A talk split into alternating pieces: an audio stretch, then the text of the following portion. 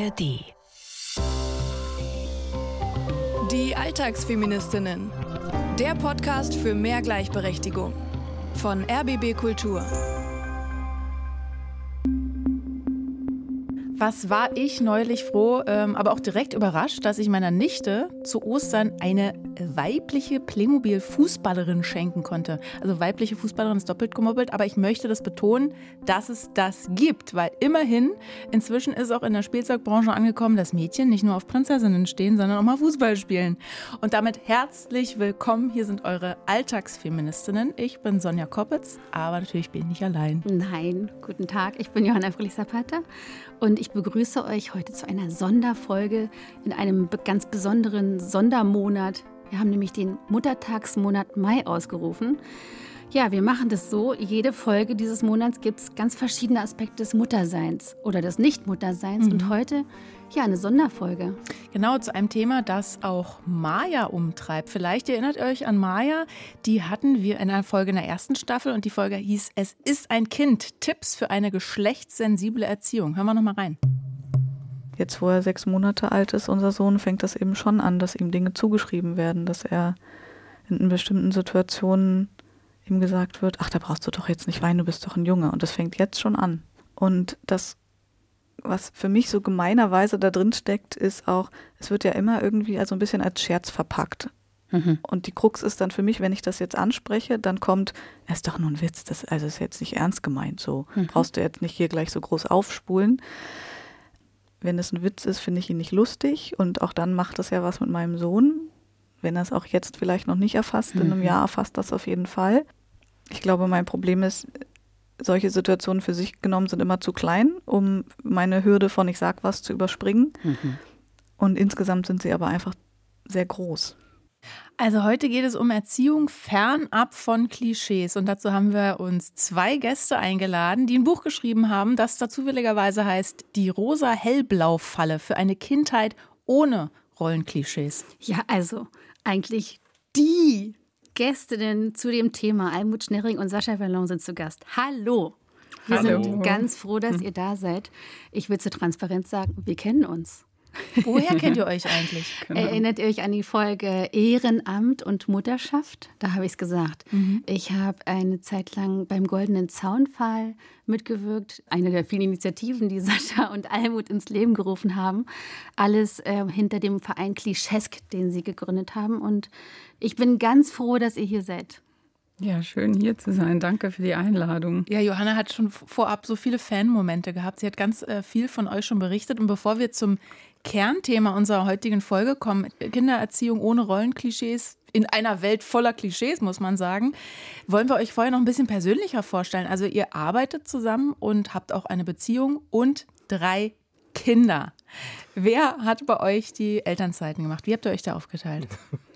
Wir sind ja, also erstens sind wir äh, freiberuflich, da ist sowieso schon mal alles ganz anders. Ja, bei euch, da geht das ja ganz und, einfach. Äh, unsere Kinder sind vor 2006 geboren, das heißt, das Thema Elternzeit hat sich in der mhm. Sinn gar nicht gestellt. Es gab sie noch nicht. Mhm. Äh, es gab das Bundeserziehungsgeld, hieß das, glaube ich, damals. Und das haben wir uns aufgeteilt. Ja, wir versuchen uns in 50-50 beim Geld, beim Kochen, beim Haushaltszeug. Sascha macht eine Grimasse, er kocht, ich backe.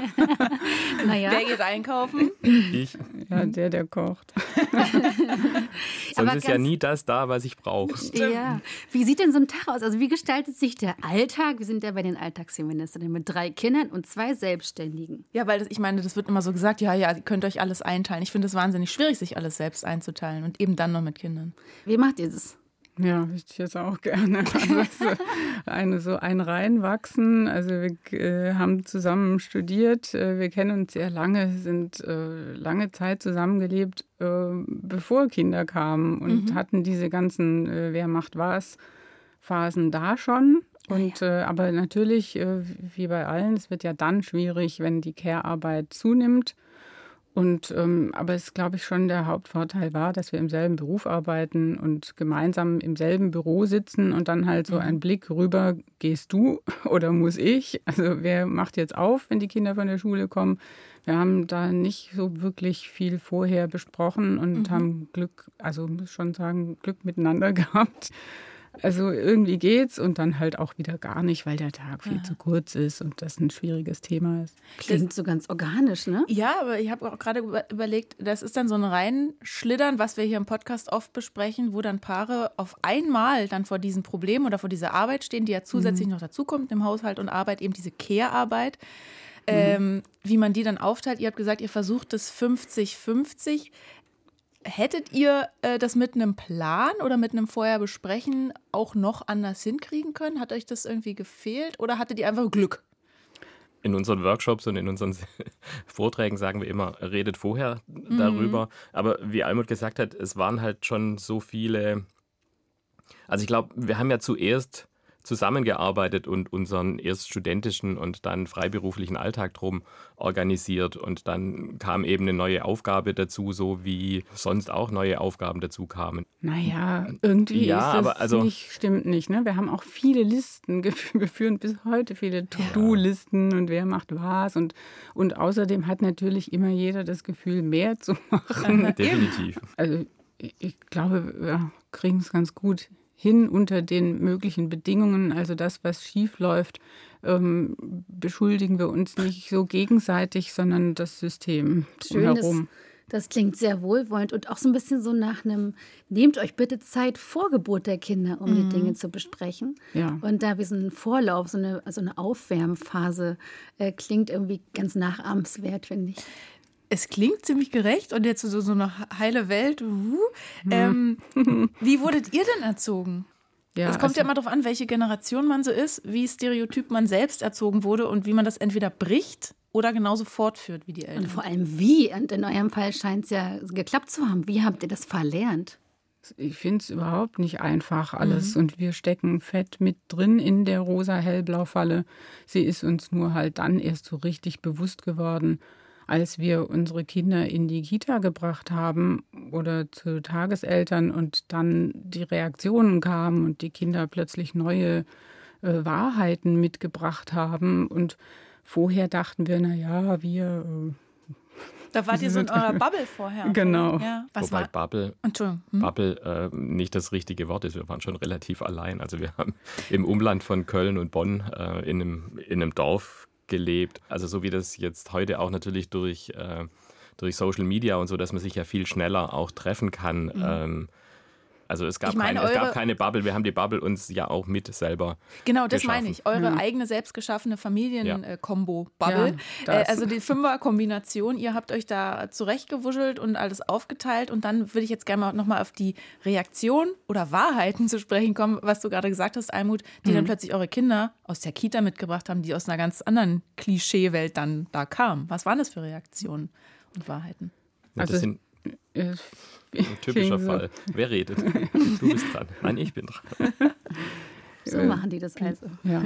Hey, ich, Blickkontakt. äh, ja, also beim Infotag, äh, Schnuppertag in der Kita mit hm. äh, meiner Tochter an der Hand haben dann zwei große Mädchen gesagt, das hat ja, weiß ich nicht, wie sie gesagt haben, hat ja blaue Schuhe an, ist das ein Junge oder ein Mädchen?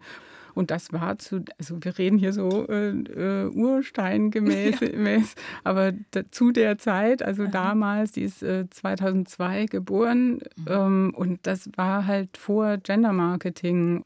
Es war nicht diese Wucht an Botschaften durch Social Media, Werbung, Castingshows und so. Das fing da alles erst an und trotzdem gab es diese ersten Kommentare und wir dachten, Mensch, heute sind wir doch längst weiter. Wie kann mhm. das sein?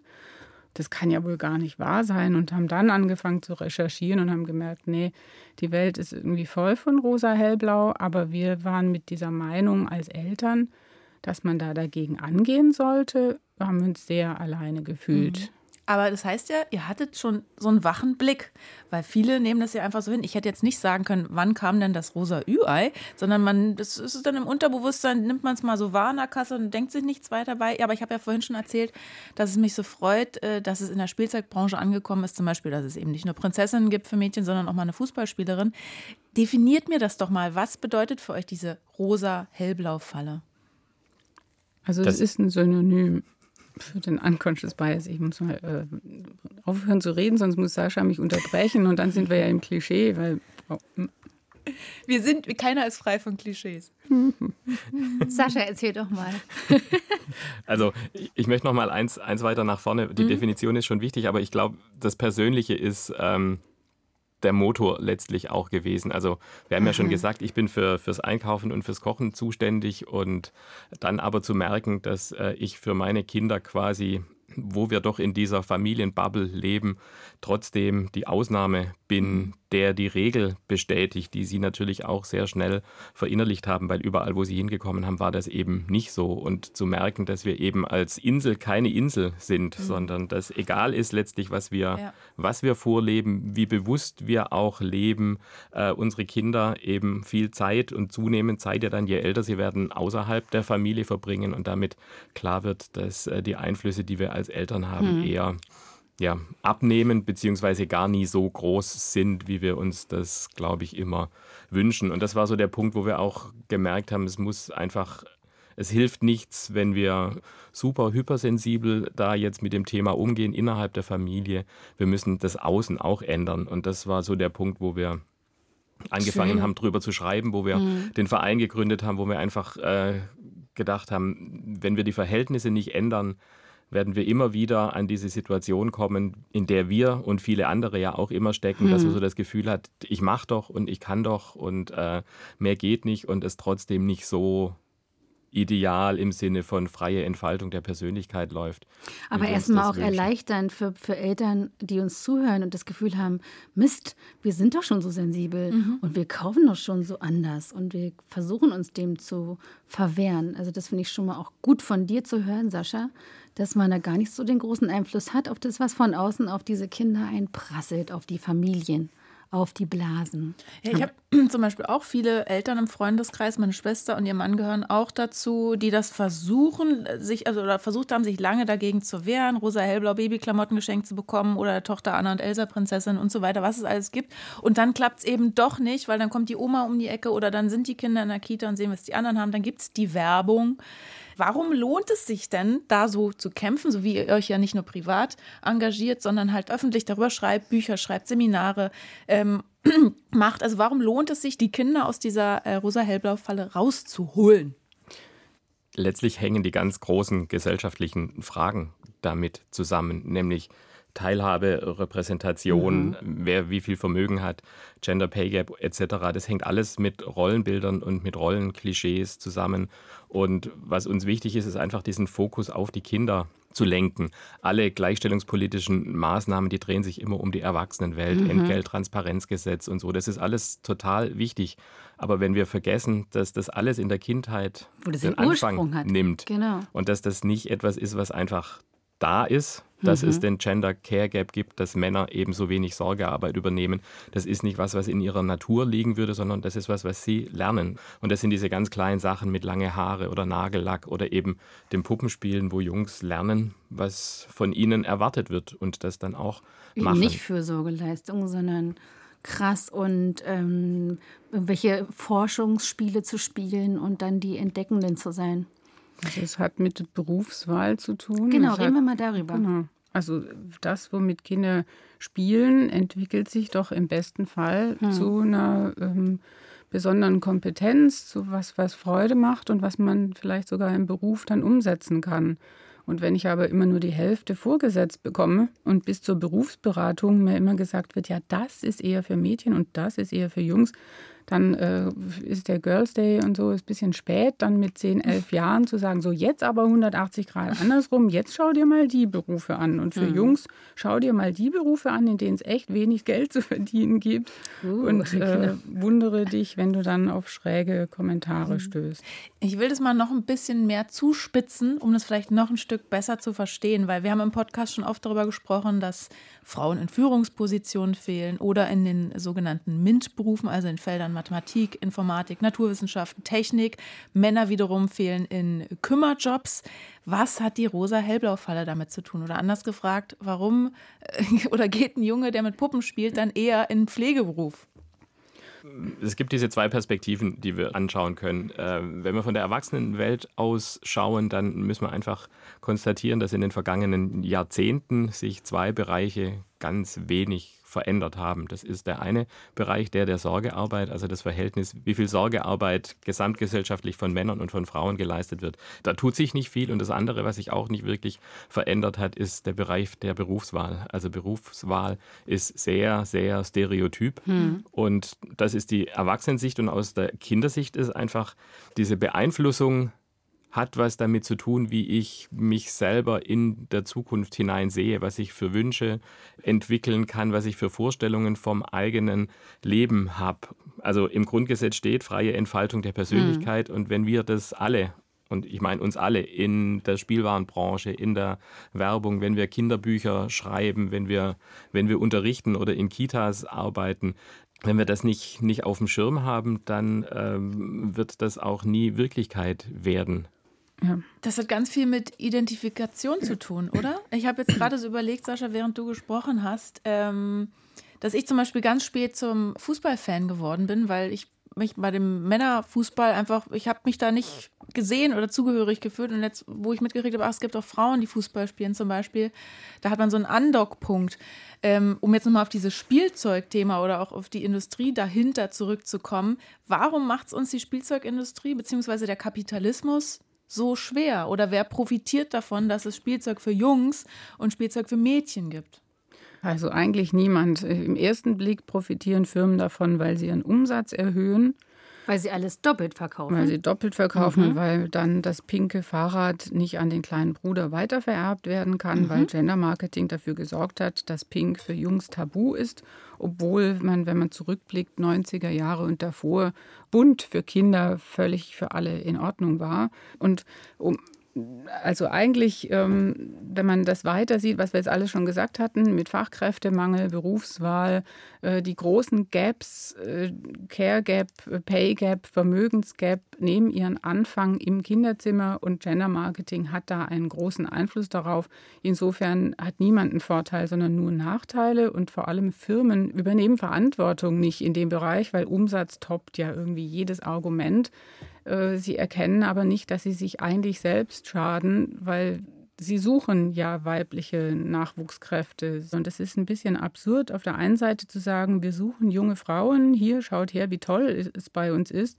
Und dann aber in der Werbung äh, Klischees auf ihre, hm. ihre Transporter zu pappen. Fehlt da der Industrie so diese Transferleistung im Kopf, das zu kapieren? Oder woran liegt es? Glaube, das wird einfach übergangen, das Wissen. Es gibt da schon sehr viel Wissen. Und dann gleichzeitig auch wiederum nicht, denn das hat ja vorhin schon gesagt, wir sind alle Teil davon, wir sind alle so sozialisiert. So nach dem Motto, da haben wir alle einen blinden Fleck. Genau, also es ist ein unbewusstes Handeln wenn Erwachsene sagen, wir behandeln Kinder gleich und die wollen nun mal, dann ist der Trugschluss oft zu denken, ja, dann muss es angeboren sein. Hm. Und da ist eben der blinde Fleck zu erkennen, wie sehr wir dazu beitragen. Das passiert hm. unbewusst und es braucht die Reflexion darüber, dass wir äh, Kindern nicht dasselbe ermöglichen hm. im Moment. Ich sage ganz oft im Podcast, boah, ich bin so froh, dass ich keine Kinder habe, weil ich dieses, diese ganzen Probleme, die das mit sich bringt, die man ja nicht im Privat-Persönlichen lösen kann, sondern die gesamtgesellschaftlich, politisch äh, gemacht sind, Wow, Wahnsinn, was man da bewältigen muss. Ich frage mich jetzt die ganze Zeit, okay, wie kriege ich das da jetzt aber hin? Also die geschlechtssensible oder geschlechtergerechte Erziehung, weil Rollenumkehr, also Puppen für Jungs, Fußball für Mädchen, ist ja auch nicht das Gelbe vom Ei. Also wie macht man das dann nun mit dieser geschlechtssensiblen Erziehung? Was bedeutet es überhaupt, so Möglichkeitsräume zu schaffen, geschlechtersensibel zu erziehen? Könnt ihr vielleicht Beispiele bringen? Also es müssen nicht alle Jungs mit, mit Puppen spielen. Und es, genau, die Umkehrung ist nicht die Lösung und vor allem geht es nicht darum, Kinder zu etwas zu zwingen, sondern uns bewusst zu machen, dass wir sie unbewusst schon gängeln und ihnen mhm. Wege bereiten, von denen wir meinen, das seien die richtigen.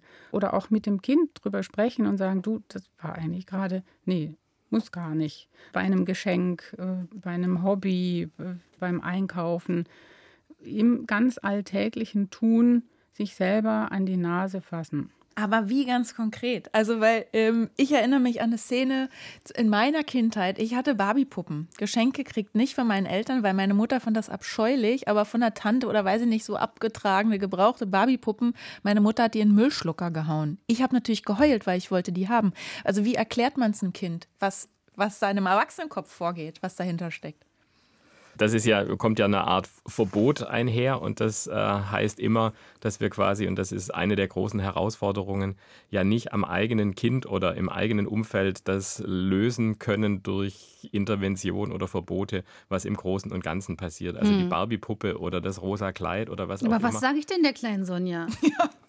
Also ich meine, heute verstehe ich es natürlich ich und weiß. danke meiner Mutter dafür, ja. Die konnten ja nicht mal stehen ohne High Heels. Also es gibt vielleicht einen Mittelweg. Also wir hatten das Thema mit den Barbie-Puppen auch und meine Eltern fanden die auch so gruselig und ich war nah dran, das auch so zu übernehmen. Aber wir haben die dann halt nicht in die Tonne gekloppt, als mhm. die Nachbarin die dann geschenkt hat.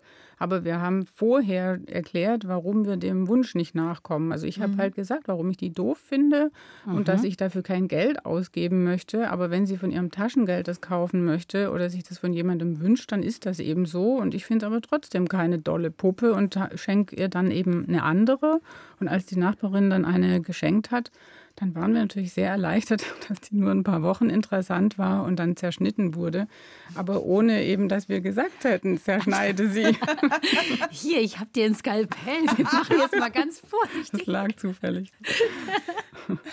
Nein, also es läuft nicht über Verbote, mhm. sondern über viel drüber sprechen und erklären und auch authentisch sein und sich auch trauen, Nein zu sagen in manchen Bereichen. Das wird bei Farben äh, und bei diesem Thema gerne klein runtergemacht, so mhm. von wegen, äh, aber wenn das Kind das möchte, naja, also wenn es äh, das fünfte Eis möchte oder nachts um zehn noch eine Sendung ab 18 schauen, dann sage ich auch Nein. Und die Frage ist halt, wann erkenne ich eine Gefahr oder eine langfristige negative Wirkung und möchte ab und zu halt auch mal zeigen, dass das Zimmer nicht von oben bis unten pink sein muss, weil das Kind möchte es eben so, sondern ich sage dann auch, okay, das Bett, okay, das Spielzeug oder das Kleid auch, aber die Wände machen wir jetzt halt mal in kariert, was auch immer. Jetzt ist doch beige auch gerade so in für oh, Kinder. Wunderbar. Alles ist beige. Alle Farben raus. Also ich glaube, das, das Wichtige ist, dass wir in diesen Wörtern gendersensibel oder geschlechtersensibel das sensibel einfach mhm. rausnehmen. Das heißt, dieses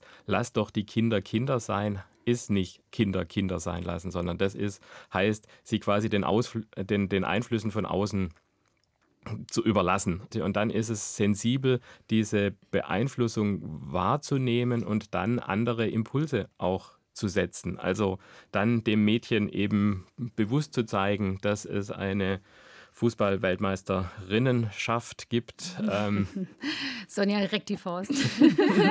und einfach, einfach zu zeigen, andere Vorbilder zu zeigen. Mhm. Einfach ist es nicht. Wenn Nein, Sascha sagt, mach doch einfach, es ist total mühsam und zieht sich ja durch den Alltag, dass man ständig das präsent haben muss. Ich frage mich auch die ganze Zeit, ist es nicht wahnsinnig privilegiert, sich darüber Gedanken machen zu können? Oder anders gefragt, wie vermeidet man, dass äh, geschlechtergerechte Erziehung die Eltern, vor allem vielleicht auch die Frauen, noch stärker äh, überfordert, weil es kommen ja so Zusatzaufgaben dazu. Neutrale Kleidung gibt es jetzt nicht vielleicht im Einkaufszentrum um die Ecke.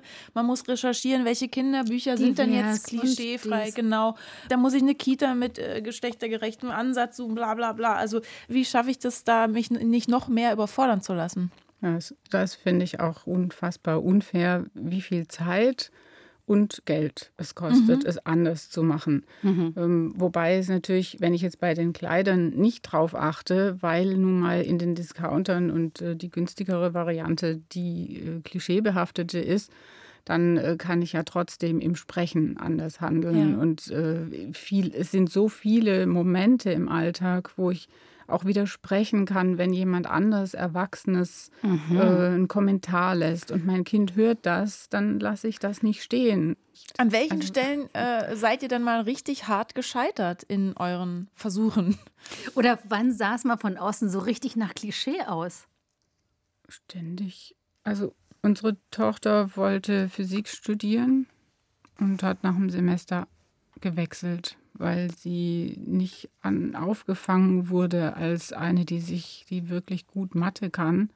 Und dieses gut Mathe können hat uns eigentlich ab der ersten Klasse begleitet. Also es war richtig schwierig, dem Kind da immer wieder dagegen zu halten und ihm zu sagen, Mathe ist nicht doof oder auch Mädchen können Mathe, weil dieser dieser Spruch, dieses Vorurteil in der Grundschule schon dabei war und sie das, also beide Töchter, das mitgebracht haben. Und wir sind so weit gegangen, dass wir Quatsch gemacht haben, erfunden haben und gesagt haben, Menschen mit Zahnlücke, daran erkennt man, dass die besonders gut in Mathe sind.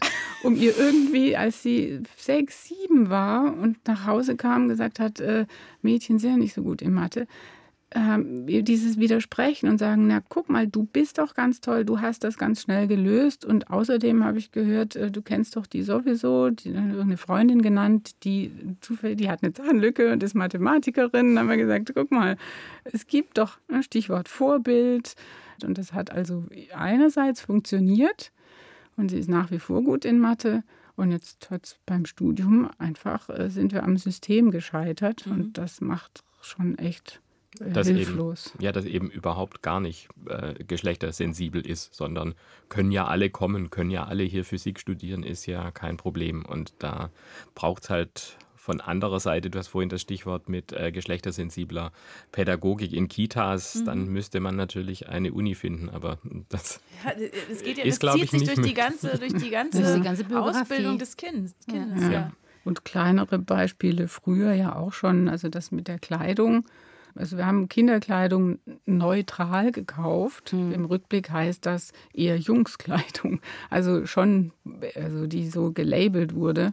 Geht äh, wir haben, aber genauso gerade. Wir haben Secondhand gekauft, ja. aber schon immer darauf geachtet. Also ich glaube, wir haben auf Kleider und Puffärmelchen und Spitzen äh, bei der Tochter schon verzichtet und dann konnte natürlich der Sohn alles anziehen. Und das mhm. dritte Kind, Mädchen, war dann erstmal auch so angezogen. Und dann ist es aber in eine Kita-Gruppe gekommen, wo alle rosa waren. Also auch 2006 geboren, voll in dieser Gender-Marketing, Hello Kitty, Püppi, Pony-Phase. Alles war am Kleiderhaken in der Kita schon erkennbar, wer welche Gummistiefel, Brotdose. Es war so binär. Und also wollte unser Kind das auch haben. Mhm also ich habe das Wissen von heute damals noch nicht gehabt. Ich hätte mir gewünscht, es hätte ein Buch gegeben, in dem steht, äh, verweigere nicht alles, was pink ist, weil das Kind kann nichts dafür. Und pink ist eine, ein Zeichen der Zugehörigkeit für Mädchen. Und da habe ich eine Weile dafür gebraucht, ähm, bis sie dann so eine pinke Phase haben durfte, die ja klar, mehr ist als nur eine pinke Phase, weil damit so viel Zuschreibung einhergeht mit niedlich und äh, Prinzessin. Aber dann muss man es anders wieder auffangen. Ja, gar nicht so leicht, weil mir geht es ja genauso. Auch ich habe eine Tochter geboren, der ich kaum rosa anziehe, außer wir kriegen eben Dinge geschenkt. Aber die wird immer für einen Junge gehalten, aufgrund der Kleidung, die sie mhm. trägt. Immer. Und, und, Pink kann ja auch nichts dafür. Farbe non grata, ähm, aus irgendwelchen Gründen, weil es mal diese Zuschreibung gab. Aber Almo, du hast jetzt gerade so angedeutet, okay, das muss darüber hinaus, was kann man noch tun? Ich frage mich die ganze Zeit, wie wichtig ist das persönliche Vorleben von Rollen, von euch als Eltern? Also ist so ein Vater am Krankenbett oder eine Mutter, die ein Unternehmen leitet, nicht vielleicht wichtiger, als wie Spielzeug oder Klamotten gestaltet sind? Ja. Aber Nein. Sehr schön. Ja, so machen wir das, aber pünktlich.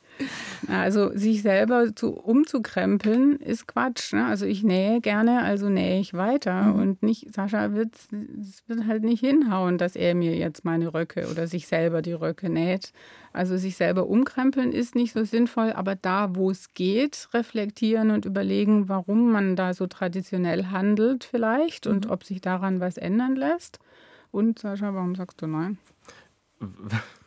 Nein, weil das immer so, also, also dann kommt die Frau, die das Unternehmen, äh, ähm, ja, es gibt zu wenig Frauen in Führungspositionen, deshalb ist das immer ein tolles Vorbild. Aber mein Ideal ist viel eher, dass wir eben Erwerbstätigkeit da unsere Aufgabe und zum Teil Erfüllung sehen, aber gleichzeitig das, die, die Familienarbeit, die Sorgearbeit, der Bereich immer möglich sein muss. Und wenn wir da in beiden Bereichen als Männer, Frauen uns erleben, Erfahrungen machen, wachsen, dann ist es äh, am Ende auch gesellschaftlich, aber zuallererst natürlich individuellen Gewinn. Wir haben jetzt viel über Rosa Hellbauer gesprochen und über Jungs und Mädchen und Männer und Frauen. Es gibt ja noch mehr Geschlechter, es gibt Transpersonen, non-binäre Menschen und so weiter. Sind wir Erwachsenen schon zu tief drin in dieser Geschlechterfalle? Oder anders gefragt, ist die nachwachsende Generation jetzt unsere Hoffnung auf Wandel und so ein bisschen den Bruch mit dieser Binarität?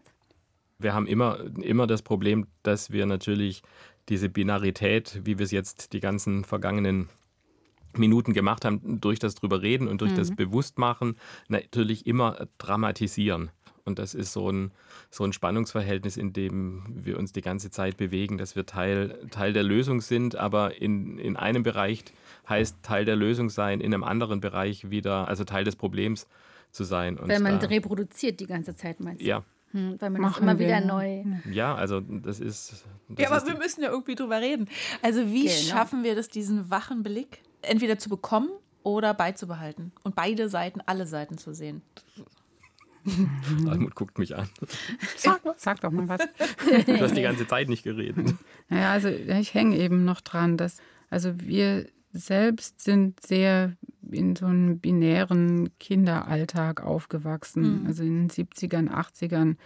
Da hat niemand mit uns jemals darüber gesprochen und wir haben das alles eigentlich erst seit es die Rosa-Hellblau-Falle gibt, seit wir auf andere Menschen mit diesem Thema zugehen, seit wir ähm, eine Facebook-Gruppe über zehn Jahre hatten, in der viele NB-Trans-Menschen waren. Wir haben viel gelernt von anderen, die eben weniger binär denken als wir mhm. und sind froh über den Austausch und merken aber, ja, wir sind Teil des Problems und mhm. weit davon entfernt, das Sprechen äh, über alle Geschlechter in unseren Wortschatz einfach ja. so übernommen zu haben, aber wir haben es sehr bewusst immer dabei und versuchen zu lernen. So geht es mir nämlich auch. Ich habe das Gefühl, ah, das Problem, zu früh geboren zu sein, als dass es jetzt schon in meiner DNA drin wäre, mhm. sondern es ist immer wieder dieses Lernen und immer wieder gucken, andere Perspektiven einzunehmen, in der Hoffnung, dass es irgendwann so ganz äh, organisch aus einem rauskommt. Schön, also ich habe wirklich Hoffnung auf die Generation. Auf eure Kinder habe ich Hoffnung. Äh. Almut Schnerring und Sascha Verlon, vielen, vielen Dank, dass ihr heute unsere Gäste wart. Und danken. das Buch, Dankeschön. die Bücher, äh, ja, Rosa Hellblau-Falle, aber das Buch. Equal Care, alle anderen packen wir natürlich in die Show. Genau, wir sagen nochmal die Rosa Hellblau-Falle. Ähm, Flausch heißt das ganz neu. Und das Neue, das ist ein Flausch. Kinderbuch, Leute, das habe ich auf Instagram gesehen. So Kommt cool. erst im Juli. Aber kann man das schon vorbestellen? Ja, kann man ab sofort schon vorbestellen. Da geht es genau darum. Wie ein kleines Flauschi bemerkt. Nein, wir nehmen jetzt nichts vorweg. Vielen Dank. Wir freuen uns, äh, wenn ihr uns mal wieder beehrt und auf alle Bücher und Projekte, die da noch kommen von euch. Vielen Dank. Dankeschön. Alles Gute für euch. Tschüss. Danke. Ciao. Wenn ihr noch tiefer in Sachen Mutter oder Elternsein einsteigen wollt, dann hört doch mal in den Elterngedöns-Podcast rein. Er ist wirklich so Elterngedöns-Podcast von Christopher End. Jede Woche geht es da um die Frage, wie das Leben mit Kind gelingen kann. Dazu gibt es immer ein ausführliches Interview mit ExpertInnen, zum Beispiel aus Pädagogik oder Psychologie. Neben konkreten Tipps stehen die eigene Erfahrung und die Persönlichkeit des Gastes im Vordergrund. Und der Elterngedöns-Podcast, der lädt Eltern Eltern ein, vor allem auch achtsam und wertschätzend sich selbst gegenüber zu sein. Den findet ihr überall, wo es Podcasts gibt und den Link, den packen wir euch natürlich in die Show Notes. Jetzt haben wir viel über Erziehung und Kinder gesprochen. Nächste Woche werden alle erlöst, die keine Kinder haben. Glaube ich. es geht, geht ja auch mal was um was anderes ums Frausein, ums, äh, wir haben ja Muttermonat, ne? aber ums Frausein ohne Kinder. Das ist ja trotzdem auch eine Auseinandersetzung mit Mutterschaft. Ja. Es geht um Katja nächste Woche, die trotz sorgfältiger Verhütung ungeplant schwanger geworden ist und dann eine echte Odyssee durchmachen musste, um ihr Recht auf körperliche Selbstbestimmung durchzusetzen. Also äh, es ist unfassbar blöde Sprüche, medizinische Fehlentscheidungen, Wartezeiten und Hürden, nächste Woche mehr. Aber das war eine riesige emotionale Belastung, äh, die sie erlebt hat, einfach weil sie einen Schwangerschaftsabbruch wünscht. Das alles hört ihr kommenden Dienstag bei euren Alltagsfeministinnen. Wir freuen uns natürlich, wenn ihr uns weiterempfehlt, einzelne Folgen weiterschickt an Freunde, Freundinnen, wo es passt ähm, und uns auch gerne abonniert und uns hört in der ARD Audiothek. Das ist die App der ARD. Da findet ihr ganz, ganz viele Podcasts, also nicht nur unseren, sondern alle, die es so gibt in der ARD und uns dann, wie gesagt, nächste Woche Dienstag mit einer neuen Folge. Wir freuen uns schon. Tschüss. Die Alltagsfeministinnen. der Podcast für mehr Gleichberechtigung. Eine Produktion von RBB Kultur für die ARD. Mit Sonja Koppitz und Johanna Fröhlich-Zapata. Redaktion Franziska Walser und Romy Sigmüller. Sounddesign Patrick Zahn und Kevin Kastens. Aufnahme und Mischung Christine Schöniger. Alle Folgen gibt's kostenlos in der ARD Audiothek und überall, wo es Podcasts gibt.